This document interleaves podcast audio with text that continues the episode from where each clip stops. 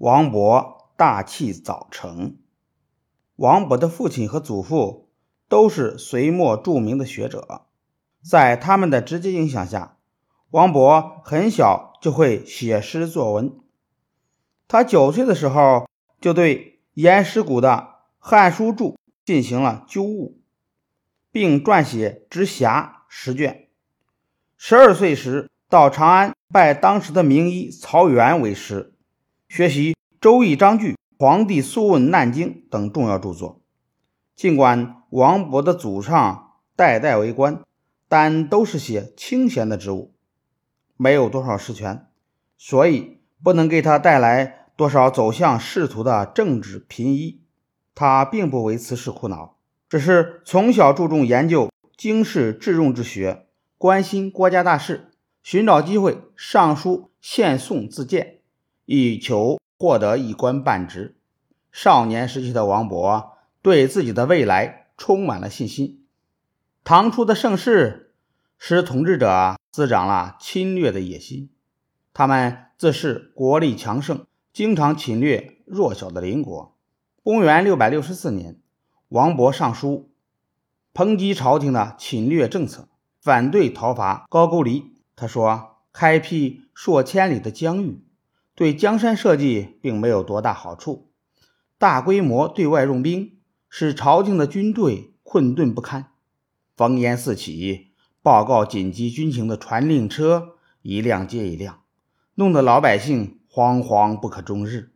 巨额的军费支出耗尽了国家的财力。右相刘祥道见王勃小小年纪竟有如此深刻的见解，认为。他是一个不可多得的神童，立即向朝廷上表举荐。公元六百六十六年，王勃参加科举考试，受到考官的赏识，考中后当上了朝散郎。经过主考官的介绍，他担任沛王府修撰，并赢得了沛王的欢心，这使得他一度踌躇满志。然而，灾难正在向他逼近。有一次，沛王李贤和英王李哲斗鸡，王勃写了一篇喜英王鸡文，讨伐英王的斗鸡，以此为沛王助兴。但高宗看到这篇文章后，认为这是官员们互相勾结的兆头，立即下令免除了王勃的官职，并于当天将其赶出了沛王府。王勃。凭着自己的才情和苦心经营，刚刚打通的仕途就这样毁于一旦。正值春风得意的王勃受到这样的打击，心情异常的沉重。他在《夏日诸公见寻访诗序》中表白了自己的心境：气吞山河的理想，在这个繁荣昌盛的时代化为泡影；凌云壮志，现在已经消失的无影无踪。可见他的内心是非常的凄怆、悲苦和愤激不平的。不久，王勃悻悻地离开了长安，南下进入书地，开始了他在书中漫游的生涯。漫游期间，朝廷先后数次征召王勃，他都以生病为由不去。公元六百七十二年，王勃返回长安。裴行俭等人又数次招用，但王勃作文表示自己的志向，婉言拒绝，结果触怒了裴行俭，斥他徒有虚名。一年，王勃听友人鲁季又说湖州多药草，便设法做了湖州参军，第二次走上了仕途。王勃才学过人，又不愿与那些贪官同流合污，因此遭到同僚的嫉妒。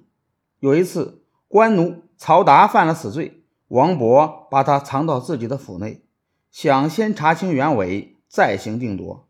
后来他又害怕事情败露，就私下里把曹达杀了。王勃因此被判死刑而入狱，后又巧遇大赦，免除死刑。此后，他更加珍惜劫后的余生，在文中表示：“富贵好比浮云一样轻飘，光阴荏苒。”著书立说应该是现在主要的努力方向。整理典籍、舞文弄墨方面需要加倍用心。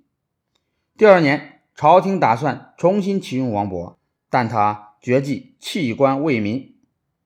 之后，在短短的一年多的时间里，王勃完成了续书《周易发挥》等大量著作，同时还创作了许多不朽的诗文作品。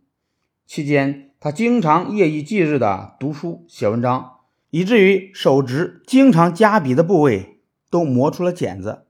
公元六百七十五年春，王勃从龙门老家南下，前往交趾探望父亲。他一路上经洛阳、扬州、江宁等名城。九月初到达洪州，当时洪州的滕王阁新修完毕，都督严伯宇在滕王阁内宴请宾客，各方贤达人士齐聚一堂。严公有个女婿，文章写的比较好，严公让他提前写一篇《滕王阁序》，带到宴会上拿出来，以为吉席扶柩。宴会上，严公请宾客们写《滕王阁序》，众宾客不敢放肆。只得推说自己文笔不好。王勃少年气盛，便不客气地接过纸笔，一挥而就，写下了不朽的《滕王阁序》。严公接过来一看，不由得啧啧称奇。当读到“落霞与孤鹜齐飞，秋水共长天一色”时，他震惊万分，大呼：“这才是不朽的文章啊！”王勃从此声名大振。